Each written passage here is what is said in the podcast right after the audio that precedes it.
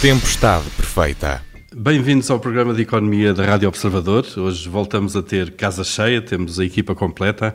E esta semana, João Ferreira do Amaral, António Nogueira Leite e Vera Gouveia Barros vão olhar para a maior subida de juros da história do Banco Central Europeu, eh, que veio acompanhada de vários alertas. E depois vamos debater as intenções do Governo para privatizar a TAP. Eu sou o Paulo Ferreira e esta é a Tempestade Perfeita.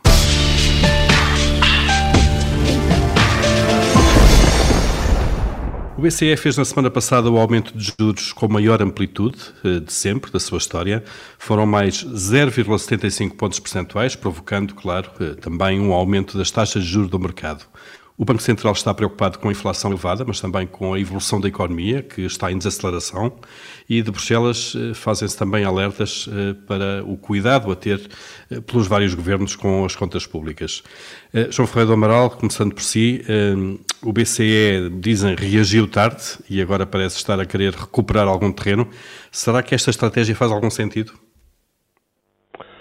Não, fazia sentido e eu próprio sempre achei que o, Banco Central Europeu estava a proceder bem, fazia sentido enquanto não se tinha certeza que o crescimento dos preços era para continuar, quando naquela fase em que o crescimento dos preços tinha mais a ver com a recuperação muito forte depois da pandemia e, portanto, poderia ser um crescimento de preços que poderia amortecer-se depois com o tempo.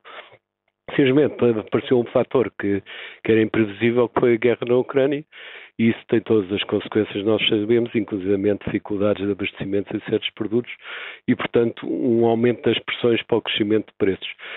Eh, como o Banco Central Europeu estava com taxas de juros muito baixas, próximas de zero, é evidente que para recuperar o valor do crescimento de preços em termos de taxas de juro, eh, ou seja, de forma a que as taxas de juros reais, como nós chamamos, que são as taxas de juros descontado o efeito de preços, não sejam negativas, para chegar a esse caminho vai ter que aumentar bastante a taxa de juros, isso, isso é inevitável, eh, a não ser que, por qualquer milagre, a inflação desacelere. Portanto, penso que vamos ter que contar com mais ou menos as taxas de juros e, portanto, pode surgir aquele cenário que surgiu no, depois do choque petrolífero de 1973, a chamada estagflação. Se efetivamente a economia eh, mundial e particularmente as economias europeias desacelerarem e poderem mesmo entrar em recessão para o ano que vem. Há quem pense isso, eu tenho dúvidas que seja necessariamente assim, mas se será um cenário possível, ter, teríamos inflação com a recessão, que é o cenário próprio da chamada estagflação, que é bastante difícil de, de tratar, digamos uhum. assim. Mas eh, enfim, em qualquer caso, não penso que é prematuro dizer que se vai entrar em é, Sim, mas há um cenário eh, mais pessimista do próprio IBCE que pode apontar para isso, eh, enfim. Sim, é, é uma possibilidade, evidentemente, e não é uma possibilidade tão improvável como isso, mas apesar de tudo não é certo que, que isso ou pelo menos que todas as economias entrem em recessão, porque depois há os casos individuais que podem manter alguma dinâmica, mesmo que em geral as economias se portem mal, não é? Uhum, claro. Vera Gouveia Barros, eh, como é que olha para esta, para esta subida forte agora de juros eh, e com indicações de que irá continuar? Eh, há alguns bancos centrais nacionais, nomeadamente o alemão, que já disseram que não deveremos ficar por aqui e que os juros vão subir mais ainda. Pois estava toda a gente centrada na morte da rainha, mas houve outro acontecimento histórico na quinta-feira, que foi precisamente a subida das, eh, das taxas diretoras em, em 75 pontos. Um, um, e outro não foram inesperados, não é? Um, mas provavelmente este segundo vai ter mais impacto na, nas nossas Direto vidas. e na carteira, claro. E é, é sim, a, vários, a, a, várias dimensões. E, como dizia o, o, João e nós próprios aqui noutros programas já tivemos ocasião de nos debruçarmos sobre este fenómeno. Há aqui uh, um lado que é de procura, que tem que ver com os estímulos pelo lado da política monetária que foram sendo dados ao longo dos últimos anos, mas há também um aspecto que, que resulta da situação na Ucrânia e do impacto que isso tem depois nos custos da energia, o que é equivalente a ter um choque do lado da oferta com a combinação destas duas coisas que são negativas. Por um lado, subida dos preços, mas por outro, um, também uh, menor crescimento, ou até mesmo quebra de crescimento e, e, com o desemprego que, que lhe está associado. Portanto, quando nós mexemos aqui nas taxas de juros, nós estamos, por um lado, a tentar contrariar a parte que de, de aumento de preços que é devida à recuperação da procura pós-pandemia, mas temos de ter em atenção esta outra conjuntura pelo, pelo lado da, da oferta. Aliás, nós tivemos algo bastante, em certa medida semelhante em 2008, quando nessa altura, se calhar um pouco mais cegamente, o Banco Central eh, aumentou as taxas de juro precisamente perante uh, pressões inflacionistas que vinham do lado dos preços da, da energia.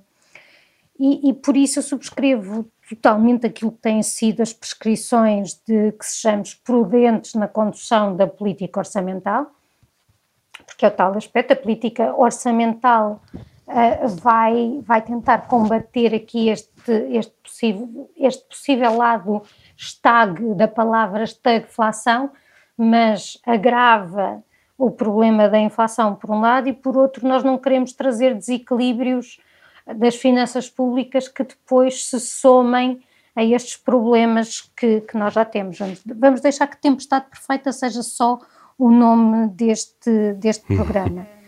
Um, aquilo que eu recomendo é que usemos bem o, o PRR, os fundos do PRR, para numa visão mais de médio e longo prazo tentar contrariar este choque da oferta nomeadamente através da substituição das fontes de energia, tornando-nos mais eficientes, reduzindo aquilo que são custos de contexto que também acabam por onerar as empresas e, e, e diminuir a sua produtividade.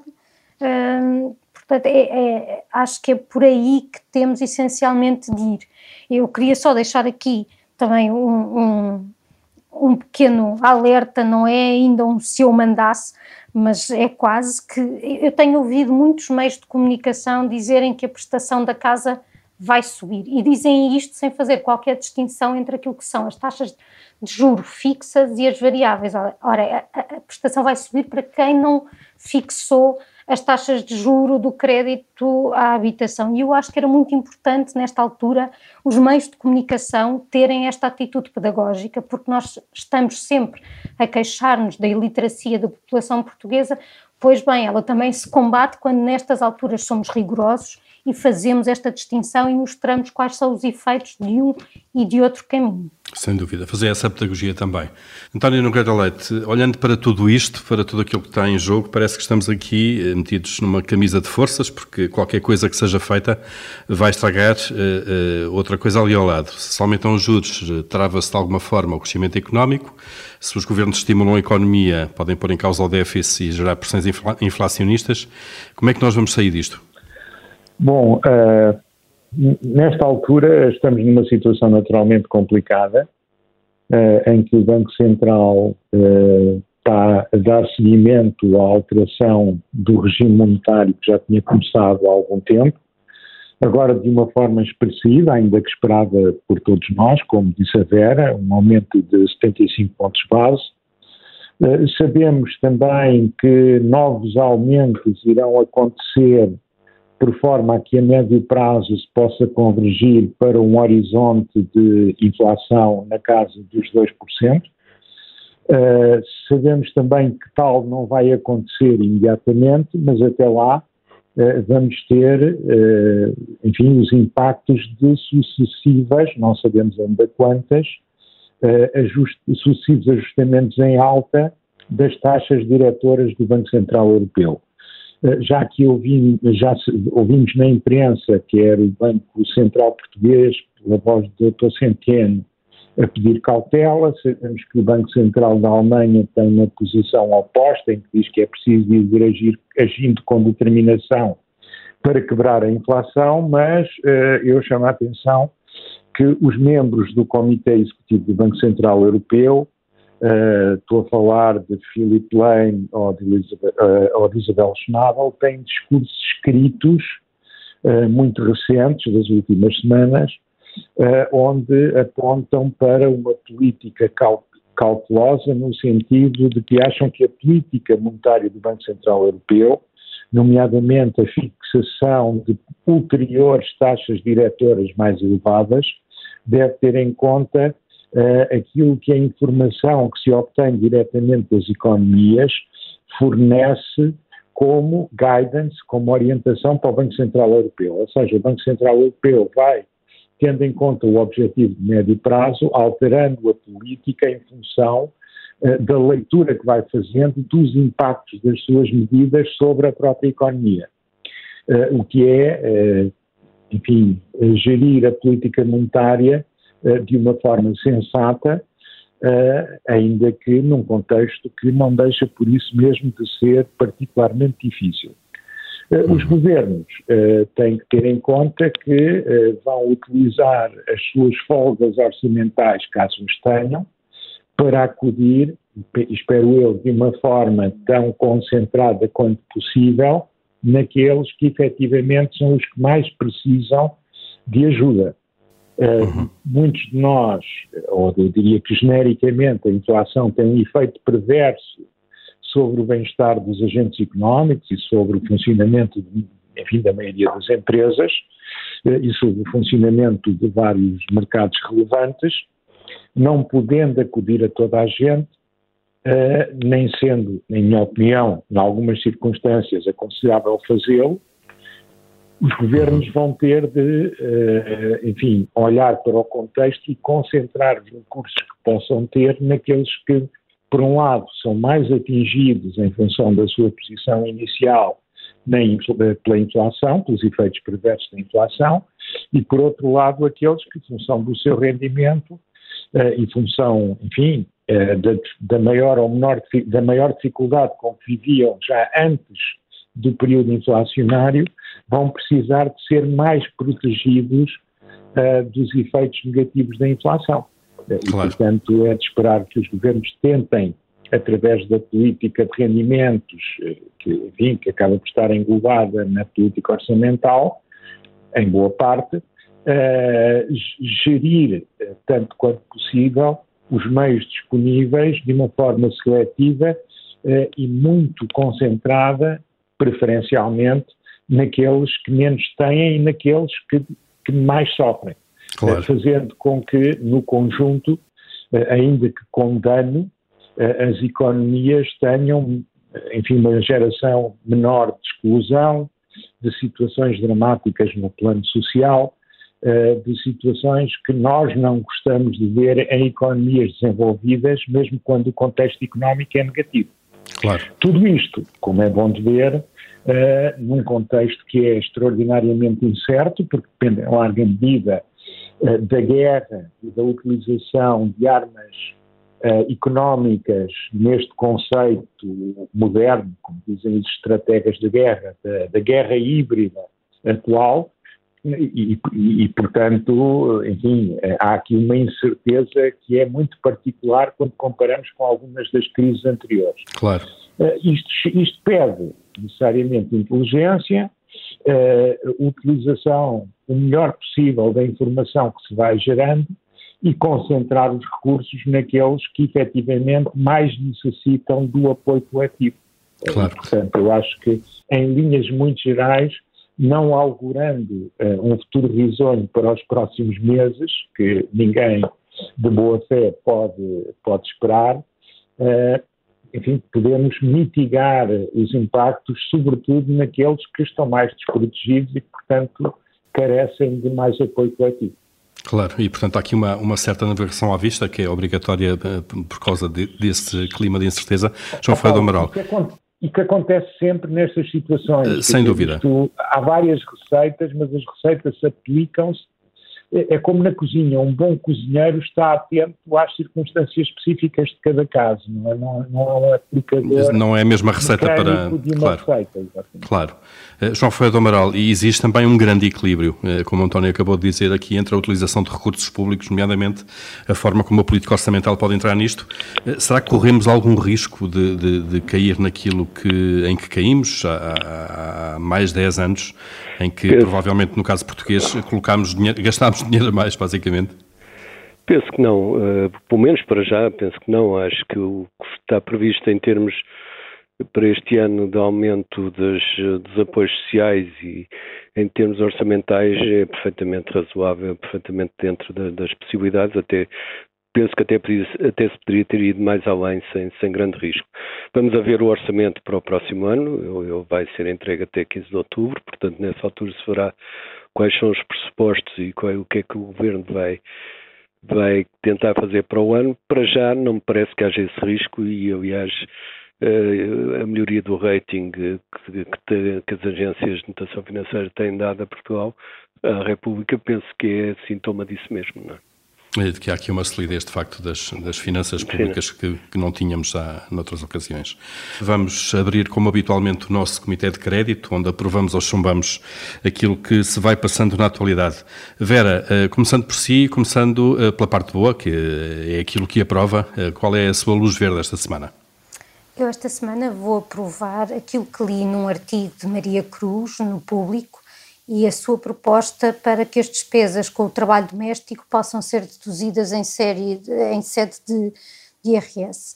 Penso que há uns tempos houve já uma, uma proposta nesse sentido, que tinha até que ver com as questões de, de, de fraude fiscal, de incluir estas pessoas uh, que trabalham em casa de outras dentro, fazê-las sair da economia paralela mas aqui o argumento central deste artigo uh, prende-se não apenas, não, não, tanto com esse aspecto, mas com aquele que tem que ver com a, a facilitação do trabalho doméstico e da importância que isso pode ter, uh, por um lado, para famílias que têm cada vez mais de lidar com elementos envelhecidos e, por outro, também para estímulo da natalidade. E parece-me uma boa ideia, parece-me justa do ponto de vista social e tem assim a minha luz verde. Muito bem, está aprovada então essa, essa sugestão. António Nogueira Leite, o que é que aprova esta semana? Olha, eu não estava a par daquilo que a Vera agora referiu, mas devo dizer que gostaria de subscrever o apoio que a Vera deu pelos argumentos que foram, eh, que foram referidos, bem pertinentes e muito importantes, até na perspectiva de médio, de médio prazo com os problemas que nós temos. Eu, como positivo, uh, iria escolher uh, a subida de rating da Standard Poor's. Uh, ela já era de alguma forma esperada, mas não só reflete uma visão muito mais positiva das agências de rating face às nossas finanças públicas, como por outro lado dá um pouco mais de margem de manobra num momento difícil como aquele que estamos e vamos viver, e, portanto, por um lado, permeia um caminho que começou há longo tempo e que foi sendo continuado. Eu posso ter dúvidas sobre ah, o sentido de uma ou outra eh, medida, mas globalmente eh, o caminho foi no sentido da consolidação das finanças, pelo menos numa perspectiva de curto e médio prazo, eh, e, mas para além disso, obviamente que também ajuda eh, e, dá, e melhora a margem de manobra do governo para enfrentar os momentos difíceis que temos pela frente e, portanto, não deixa de ser uh, uma notícia muito positiva, com impacto, uh, como é claro, sobre a nossa capacidade de financiar uh, a República. E portanto, não ia deixar, desta vez, de escapar esta subida de rating, premiando-a aqui no programa. Muito bem, está aprovada então essa subida de rating. Uh, João Ferreira do Amaral, o que é que aprova esta semana? Bem, aprovo a continuação de bons indicadores da atividade económica em Portugal, uh, já alguns já referentes a agosto, outros a julho. Portanto, penso que não se reflete ainda em Portugal a desaceleração da, da atividade económica e, e, penso que essa, essa atividade económica continuará bem durante algum tempo. Veremos depois se, se, se, verificam os cenários mais pessimistas de uma recessão geral, uh, mas para já não vejo indicação disso e muito menos na, na, economia portuguesa. Portanto, veremos o que é que sucede agora com a RAN 3, mas para já os indicadores são bons. Muito bem, aprovados também os bons indicadores que continuam a, a, a, apontar para o crescimento da economia. Vamos aos chumbos, aos chumbos desta semana. Uh, Vera Gouveia Barros, qual é o seu chumbo? Eu vou chumbar a ideia de que toda a gente tem direito a viver nas zonas mais caras de Lisboa. Um, isto foi dito pela Secretária de Estado da Habitação uh, e, e, e, quer dizer, isto é, isto é, chumbado pela própria teoria económica, não é? Como Adam Smith uh, eloquentemente nos explicou através do paradoxo da água e do diamante, o preço das coisas não tem que ver necessariamente com a sua imprescindibilidade.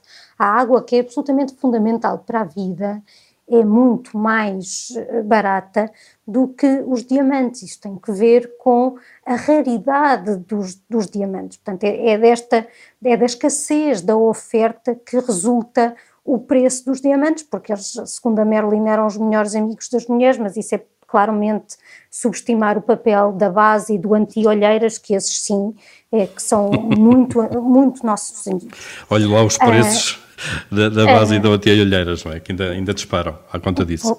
Ah, lamento, lamento. uh, e, e, portanto, aquilo que nós temos de garantir é que uh, as pessoas têm acesso à habitação com condições dignas, de, que preservem a sua saúde, o seu conforto, a privacidade, enfim, aquilo que está na, aquilo que está na, na, na, Constituição e depois na Lei de Bases da Habitação. Aliás, a própria Lei de Bases da Habitação, uh, uh, logo a seguir a, a, dar este direito, também diz que há constrangimentos, nomeadamente do ponto de vista arquitetónico. Portanto, aquilo que são as zonas mais caras uh, da cidade de Lisboa uh, decorrem de, de, constrangimentos que nós temos de preservação do, do, património, mas se quiserem, mandem um bulldozerzinho ali para, para a Baixa e para o Chiado, faça ali uma terraplanagem, constroem-se assim umas torres de 30 andares com cerca de 5, 6 apartamentos por piso e assim já cabe toda, toda a gente lá. Mas assim, questão, ainda assim, Vera, não cabiam, porque se os 10 milhões de portugueses quiserem uh, cumprir esse se os 10 direito, milhões quiserem, não, mas eu também aposto. Em, em 3 ou 4 quilómetros quadrados. Mas eu aposto que quando fizerem isto também, só meia dúzia de facto é que vai querer lá viver. Portanto, hum. hum, chumbo, chumbo esta ideia peregrina e, e, espero que o despacho que a semana passada criou o grupo para estudar a regulação do mercado de arrendamento uh, envolve economistas, já vi que nas entidades a serem auscultadas volta a não estar presente a Ordem dos Economistas, uh, estão muitas outras, mas não economistas, porque, uh, claro, para ouvir falar sobre regulação do mercado, os economistas não são precisos e se calhar podemos continuar a achar que isto é de viver na zona A, B ou C, é tudo uma questão de quem é que tem direito. Muito bem, está chumbada então essa, essa declaração, essa ideia. António Nogueira Leite, qual é o seu chumbo desta semana? chumbo um, uma certa insistência uh, da comunicação política do governo aos diferentes níveis em considerar que os portugueses são menos inteligentes que os outros povos e estão com um nível de iliteracia ainda pior do que aquele que nós sabemos que coletivamente temos. E eu dou alguns exemplos. Uh, Segunda-feira, ontem, houve um destacado elemento do Partido Socialista que veio alardear a façanha de que a inflação registada foi de 8,9% e não os 9% que já tinha se referido por alguns elementos da uh, oposição. Portanto, é a primeira vez na vida que eu vejo alguém uh, alardear uma, uma, uma, uma redução de 10 pontos base faça uma projeção provisória, o que é extraordinário. Uh, o outro foi ter ouvido o seu Ministro da Educação fazer duas notas que eu acho que enfim, são, são um bocadinho hilariantes, mas ele fez-o com um ar muito sério e, portanto, penso que não foi para que nós nos ríssemos. A primeira foi dizer que há 60 mil estudantes que não têm todos os professores que são necessários para que o seu horário esteja completo no arranque do ano letivo. E sobre isso o Sr. Ministro disse duas coisas extraordinárias. A primeira é que não podemos falar assim. Temos que dizer que há 60 mil horários incompletos, que essa é a forma correta de aludir ao facto de que 60 mil alunos não tenham todas todos os professores que são necessários para que eles tenham o dito horário completo. E o segundo aspecto, que eu acho que é verdadeiramente fascinante, é o Sr. Ministro ter dito com, enfim, um tom absolutamente sério e ministerial que, atenção, em anos anteriores foram 100 mil os casos de horários incompletos. Essa era a projeção que várias pessoas fizeram antes do início do ano letivo, mas são apenas 60 mil horários incompletos e, portanto, há uma redução de 40 mil face àquilo que. Eh, de 40 mil e, portanto, 40% face às projeções que alguns malandros andaram a referir nas semanas anteriores. Isto faz muito lembrar, uh, o incêndio foi mau, mas o algoritmo dizia que o incêndio poderia ter sido pior.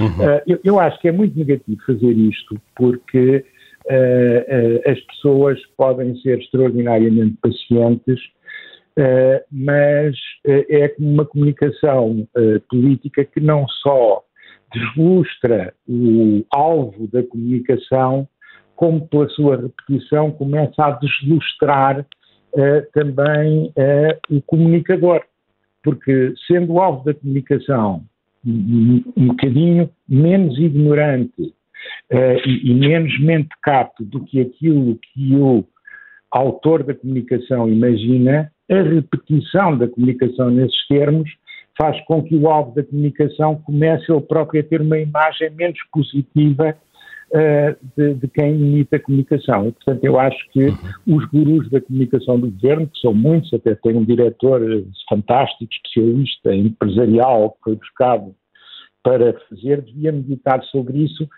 e, e fazer com que a comunicação tivesse em conta que os portugueses são seres humanos normais uh, e que, apesar de ainda haver um caminho que podemos ter para progredir na nossa educação, uh, não somos todos analfabetos e a maior parte das pessoas até tem instrução e percebe uh, quando está a ser, passa a expressão, com muita desculpa, usado. Muito bem, está esse chumbo à comunicação do Governo, com esses exemplos concretos está atribuído também. João Ferreira do Amaral, para fechar este Comitê de Crédito, qual é o seu chumbo? Bem, é uma necessidade, mas, mas é uma necessidade negativa que é os cortes presumíveis cortes da energia por essa Europa fora durante o inverno, que afetará evidentemente o bem-estar das pessoas, mas pode também afetar a atividade económica e ser um fator de, de agravante da desaceleração que se prevê. É, é claro que para alguns países será pior do que para outros, mas se de facto os cortes influenciarem a atividade económica, acabará por se generalizar um impacto negativo dessa situação. Portanto, é uma situação que não é felizmente comum, mas que tivemos em 1973, 74, quando de facto a energia foi racionada e, e teve um efeito grande negativo na atividade económica. Muito bem, chumbado então essa perspectiva de um inverno difícil no que toca a energia e aquecimento na, na Europa. E fechamos aqui então o nosso Comitê de Crédito.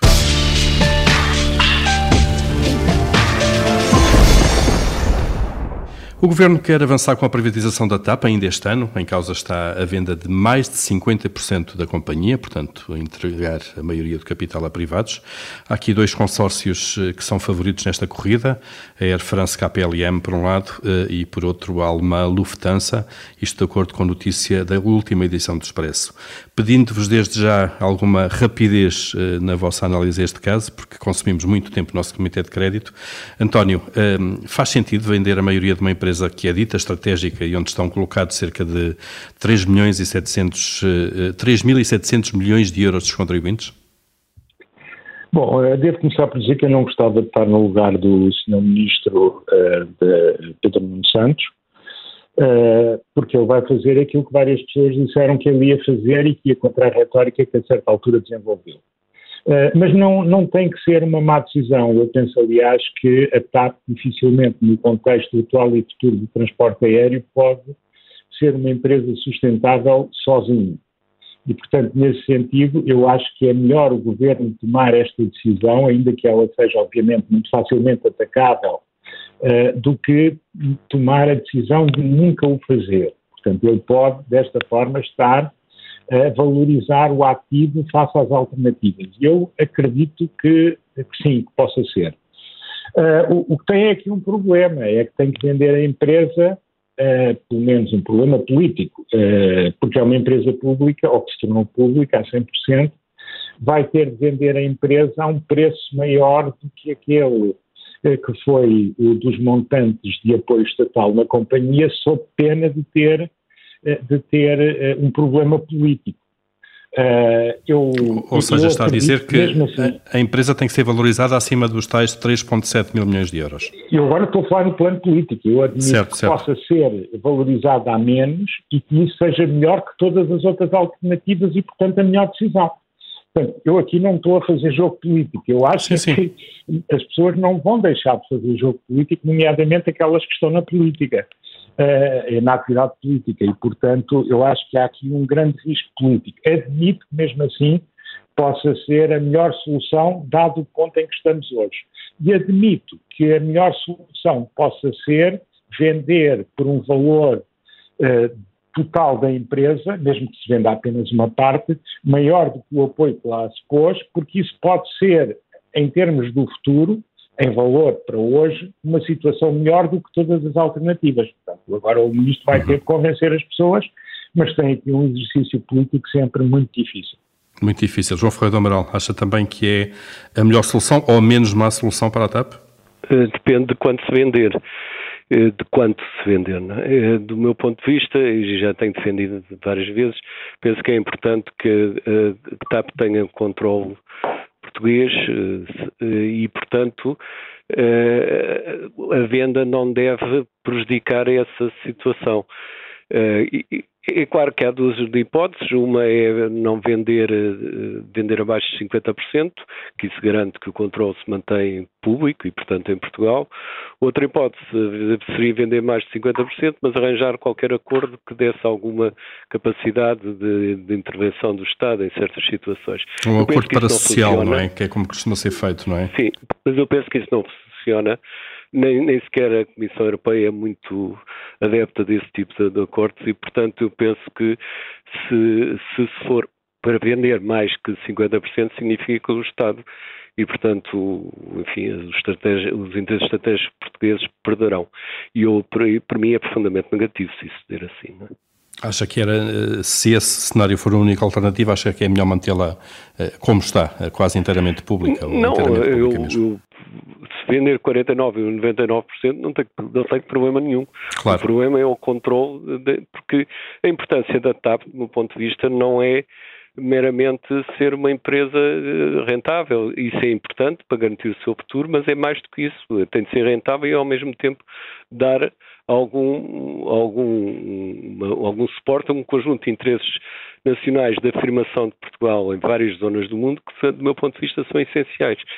Uh, e, portanto, se isso se perde é, depois de ter sido prometido que não era assim, é evidentemente que é muito negativo. Não é? é o tal problema político de que falava o António há pouco, não é? Sim, mas maneira, que, é, claro. que é ostensivo, penso eu. Mas, em qualquer caso, temos que aguardar quais Vamos aguardar, claro. o que o Ministro dirá, não é? Vamos ver. Vera Gouveia Barros, também a sua opinião curtinha sobre este assunto. Sim, é bastante curtinha. Nós falamos aqui da, da TAP e, e eu manifestei-me um, um, não, não entender exatamente qual era o interesse dela ser uma empresa, uma empresa pública. Portanto, uh, que ela volte uh, para as mãos dos privados parece-me que é mais ou menos um, um destino Óbvio, eu não sou especialista na, na economia ligada às questões da, da, da, aviação, mas uma coisa eu sei é que este é um setor em que as questões de escala são extraordinariamente importantes e nós vimos esse movimento nos Estados Unidos e, e, e aqui no mercado europeu não havia nenhuma razão para ser diferente, portanto acho que haverá uh, uma tendência natural por questões de eficiência para que as companhias aéreas uh, sejam, sejam para que haja um movimento de concentração. Depois, uhum. politicamente, deixo a quem uh, defendeu tão veementemente a necessidade da empresa ser pública agora explicar porque é que ela deixará de ser pública, mas este momento até me parece que, por exemplo, comparando com a, a, a NASA e os adiamentos que tem tido do lançamento da Artemis, a, a TAP pode sair valorizada uh, nos atrasos que tem, pode explicar que com a NASA acontece a mesma coisa, não, comparativamente não sai assim tão mal. Muito bem, vamos ver se essa, se essa narrativa será utilizada ou não quando lá chegarmos. E, e continuando a pedir-vos eh, muita, muita brevidade, vamos aqui ao momento de tirania. João Ferreira Amaral, o que é que faria se mandasse? Aumentava o salário mínimo. Uh, o salário mínimo aumentou 6% no início do ano. Uh, pela evolução económica deste ano deveria, ter, deveria aumentar 12% e, portanto, há uma diferença muito grande em termos de salário real entre aquilo que devia ser a evolução do salário mínimo e o que está a suceder. Em qualquer caso, o Governo terá que o aumentar daqui por três meses, três meses e tal, no princípio do ano, e, portanto, seria bom que, em vez de concentrar todo o aumento nessa altura, começasse por aumentar já, que é perfeitamente possível, até porque os encargos orçamentais não são significativos. Permitem, portanto, uma, uma, um aumento agora intercalar, se quiser, intercalar. do salário mínimo para compensar a perda de poder de compra. Vera Gouveia Barros, se mandasse? Se eu mandasse, existiriam estatísticas sobre o arranque do ano letivo e até estimativas sobre os futuros arranques do ano letivo e estar-se a trabalhar para que, este, para que esses arranques do ano letivo decorressem em total normalidade, normalidade entendida não como aquilo que é costume acontecer, mas como aquilo que é suposto acontecer, que é os alunos terem aulas. Pronto, no primeiro dia vá, são as apresentações, escreve-se um sumáriozinho e depois vão lá para fora, mas aulas como professores que é para isso Horários a escola. Atribuídos. Claro. António Nogueira Leite, se mandasse? Olha, que no prazo de 365 dias se decidisse de facto sobre a localização do novo aeroporto, porque ainda ontem eh, fiquei muito admirado que, para além da extraordinária localização de Santarém, eh, haverá pelo menos elementos do PSD, de acordo com a CNN, que estão interessados em que também se ponha alverca uh, em, cima, uh, em cima da mesa. E por que não Tires ou a Granja do Marquês em Sintra? Uh, e é por isso que eu gostaria que fosse decidido, enfim, a tempo de dos que nós estão no fim dos 50, início dos 60, ainda consigam ver o início da construção do novo aeroporto quando tiverem 80 anos. Muito bem, se me permitir. já foi tarde.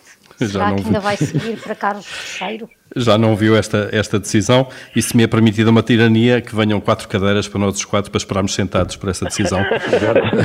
uma caminha. A tempestade perfeita desta semana fica por aqui. Voltamos então para, para a semana. Até lá podem ouvir-nos sempre, já sabem, o podcast nas plataformas habituais.